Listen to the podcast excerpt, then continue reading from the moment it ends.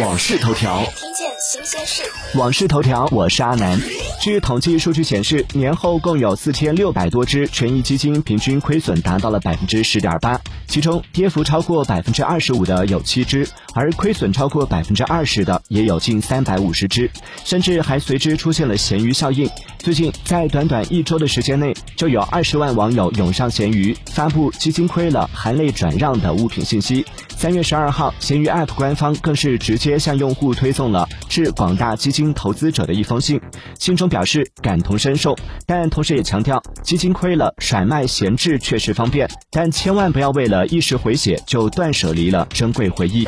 订阅关注网讯头条，了解更多新鲜事。